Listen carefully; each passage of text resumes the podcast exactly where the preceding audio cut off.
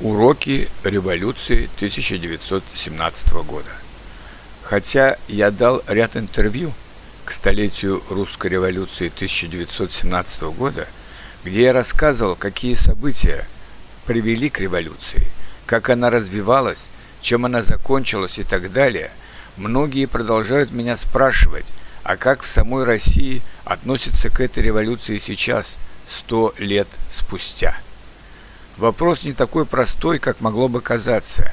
Если французы почти на 100% относятся к дате 14 июля как к национальному празднику, посвященному годовщине Великой Французской революции, то в России отношение и к февральской буржуазной революции 1917 года, и к Октябрьской социалистической революции 1917 года может быть самым различным.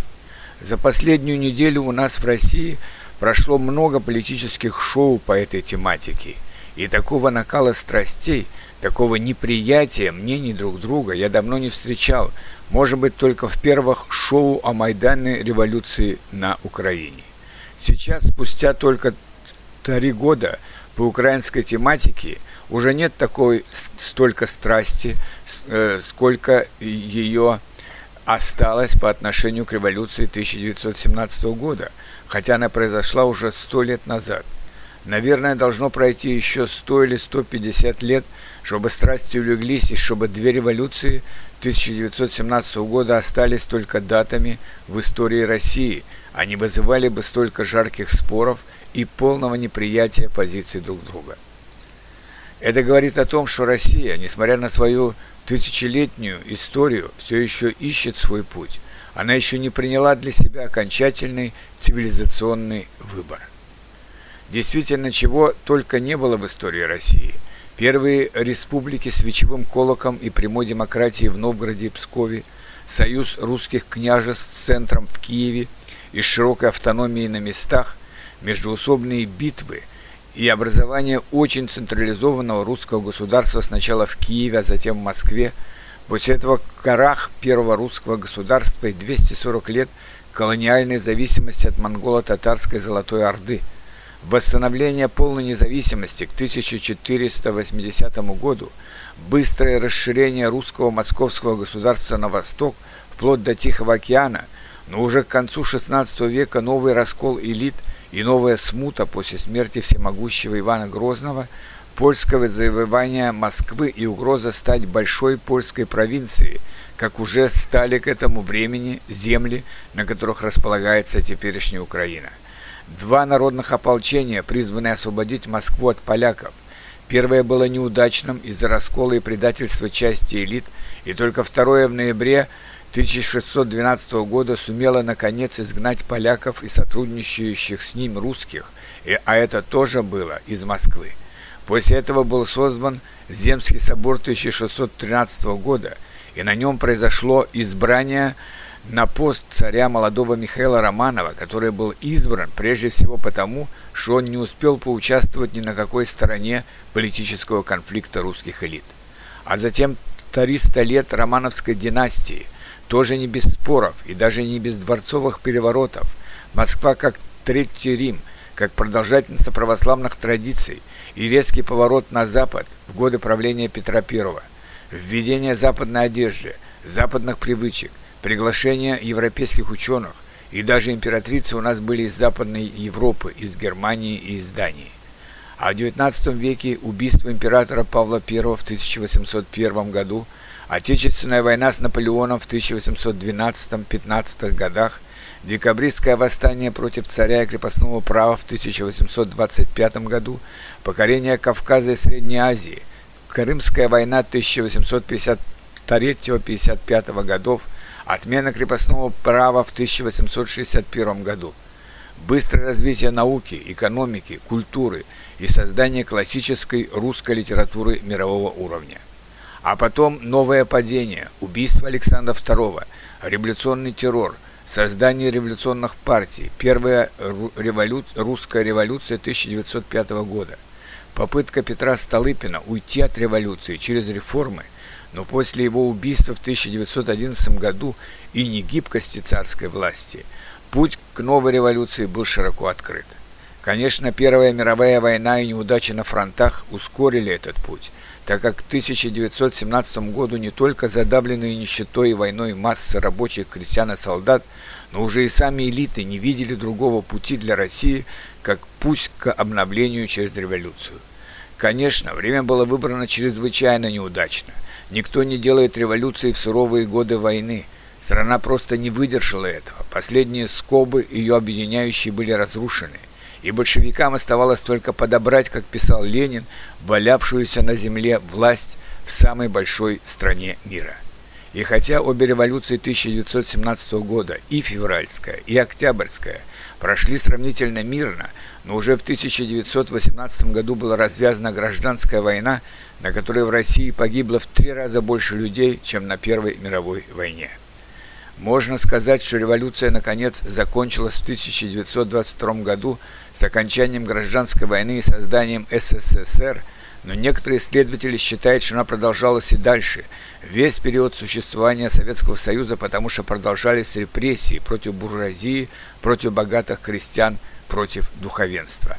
А потом репрессии одной группы коммунистов против другой, так как и среди коммунистов не было единого подхода, как развивать огромную, многонациональную и многоконфессиональную страну дальше в условиях международной изоляции со стороны большинства западных стран – Достаточно сказать, что дипломатические отношения с Соединенными Штатами Америки были восстановлены только в 1933 году, спустя 16 лет после революции 1917 года. Но с другой стороны, говорят историки, нельзя забывать и о многом положительном, что принесла революция России. Это пусть и не полное, но осуществление вечной мечты русских о большей справедливости и равенстве. Это и огромные социальные лифты – Действительно, всего за несколько лет кто был ничем, мог стать всем. А вследствие чего это был действительно исторический всплеск масс, энтузиазм миллионов, благодаря которому за 10 лет крестьянская Россия стала могучим индустриальным Советским Союзом. Без этой индустриализации Советский Союз вряд ли мог одолеть э, фашистскую Германию, которая без большого труда захватила большую часть Европы. А после победы в Великой Отечественной войне быстрое восстановление страны без всякого плана маршала, только опираясь на свои деньги, свои ресурсы. Более того, это быстрое создание атомного оружия и получение паритета в вооружении с, бог... с богатыми Соединенными Штатами Америки, первый человек в космосе и первая космическая станция, лучшая бесплатная медицина и лучшее среднее образование. И, несомненно, одним из главных – завоеваний социализма была настоящая, а не декларативная дружба народов. Ты мог приехать в любую республику и чувствовать себя там как дома. Любые проявления национализма осуждались, да их и не было, кроме бытового антисемитизма у некоторой части населения. И в то же время, уже начиная с 1970-х, с начала 1970-х годов, что-то стало идти не так. Уже не было того энтузиазма, который был в 1930-е годы и у простых рабочих, и у инженеров, и директоров заводов, которые раньше могли сутками работать, чтобы выполнять и перевыполнять план. Пытаясь соперничать с Соединенными Штатами Америки по всему миру, Советский Союз все больше денег тратил на вооружение и на помощь странам, которые заявляли о готовности идти по пути социализма и даже помогал материально многим коммунистическим партиям в странах богатой Западной Европы. В результате все меньше денег оставалось на производство предметов ежедневного потребления, а также на необходимое производство продуктов сельского хозяйства. Их хватало только на большие города, а люди с малых городов, например, из Подмосковья, приезжали на электричках за продуктами в Москву. Положение еще больше ухудшилось после того, как Советский Союз вошел на территорию Афганистана, чтобы помочь коммунистическому режиму который не поддерживался большинством мусульманского населения. Это была, конечно, авантюра, которая во многом ускорила распад Советского Союза в 1991 году. Было две попытки остановить этот распад. Одну предпринял Юрий Андропов сразу после смерти Брежнева в 1982 году. Но у него было слишком мало времени, так как он был очень болен. Вторая попытка связывается с Михаилом Горбачевым, У него было много интересных идей об ускорении, гласности, перестройке, и большинство людей сначала восторгалось его новым мышлением, общеевропейскими ценностями. Но очень быстро выяснилось, что у него нет четкого плана, что делать сначала и что делать потом. Он пытался делать все сразу, и получалось все плохо. Ему не удалось стать советским Дэн Сяопином, а поэтому Многие считают его главным виновником в развале Советского Союза, хотя, конечно, причины для такого развала развивались и без Горбачева. Всего за несколько лет Горбачевской перестройки экономика Советского Союза пришла в хаос и развалилась. Страны народной демократии поспешили уйти из-под опеки слабого Советского Союза – Сами элиты в Советском Союзе были расколоты. В республиках поднимались местные националистические кланы, которые не хотели больше служить Москве, а мечтали о собственной власти. К тому же разборки между Горбачевым и новым любимцем масс Борисом Ельциным ускоряли этот процесс разрушения центральной власти. Безумный путь военных и консервативных сил в Коммунистической партии в августе 1991 года поставил крест на дальнейшем существовании Советского Союза, о чем окончательно договорились президент России Борис Ельцин, президент Украины Федор Кравчук и президент Белоруссии Владислав Шушкевич в декабре 1991 года на тайной встрече в Беловежской пуще на границе с Польшей. Социалистическая революция 1917 года, пережившая трагические годы гражданской войны, коллективизации, индустриализации и победившего фашистскую Германию в 1945 году, не сумела пережить годы внутренней смуты, потому что остановилась в своем развитии, потеряла свои идеалы и не пыталась меняться со временем. Все, что не меняется, то неизбежно погибает. И в то же время социалистическая революция 1917 года и годы Советского Союза – это наша история, которая всегда будет с нами, и от которой мы не можем и не вправе отказываться – она оказала огромное значение, э, огромную, она сыграла огромную роль в судьбах России и народов ее населяющих. И все-таки всемирное историческое значение Великой Октябрьской социалистической революции оказалось даже большим для мира, чем для самой России. Устрашившись возможности повторения революции в своих странах, многие западные лидеры провели кардинальные социальные реформы сверху, был законодательно введен восьмичасовой рабочий день в тех странах, где его еще не было. Были даны гарантии оплачиваемого отпуска для всех работающих. Сначала двухнедельного, затем и в больших размерах. Было расширено выборное право, включены в состав избирателей женщины и маломющие слои населения. Была усилена помощь государства для самых бедных, а также расширены другие права для женщин и детей. Строились в массовом порядке детские сады и школы – социальное жилье для рабочих, было принято обязательное бесплатное образование. Профсоюзы во многих странах получили большие права и возможности для защиты прав трудящихся.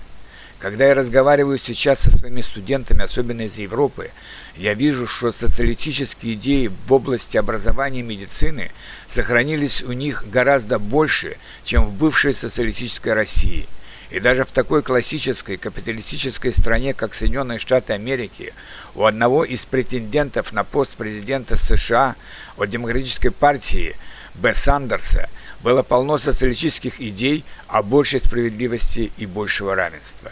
И пусть Советский Союз, а также так называемые страны народной демократии, зависевшие от его поддержки, полностью отказались от социализма и вернулись к капиталистическим порядкам частной собственности на все, Такие великие страны Азии, как Китай и Вьетнам, остались верны социализму, пусть и со своей спецификой. Не всегда удачные, но достаточно интересные попытки внедрения каких-то социалистических законов в странах Латинской Америки. По извращению идей социализма в таких странах, как Северная Корея или Кампучия, нельзя судить о социализме как общественном строе, как и нельзя судить по фашистской Германии о странах капитализма. Поэтому я вполне могу представить, что через какое-то короткое историческое время, лет так через 500 или 1000, если наш мир еще будет существовать, вполне возможно, что идеи социализма, идеи равенства, справедливости и социальной солидарности вновь станут доминирующими во всем мире. По крайней мере, они гораздо интереснее, выше и честнее, чем господствующие в наше время скучные материалистические идеи капиталистического общества потребления. Люди умирают, даже страны умирают, но идеи не умирают никогда.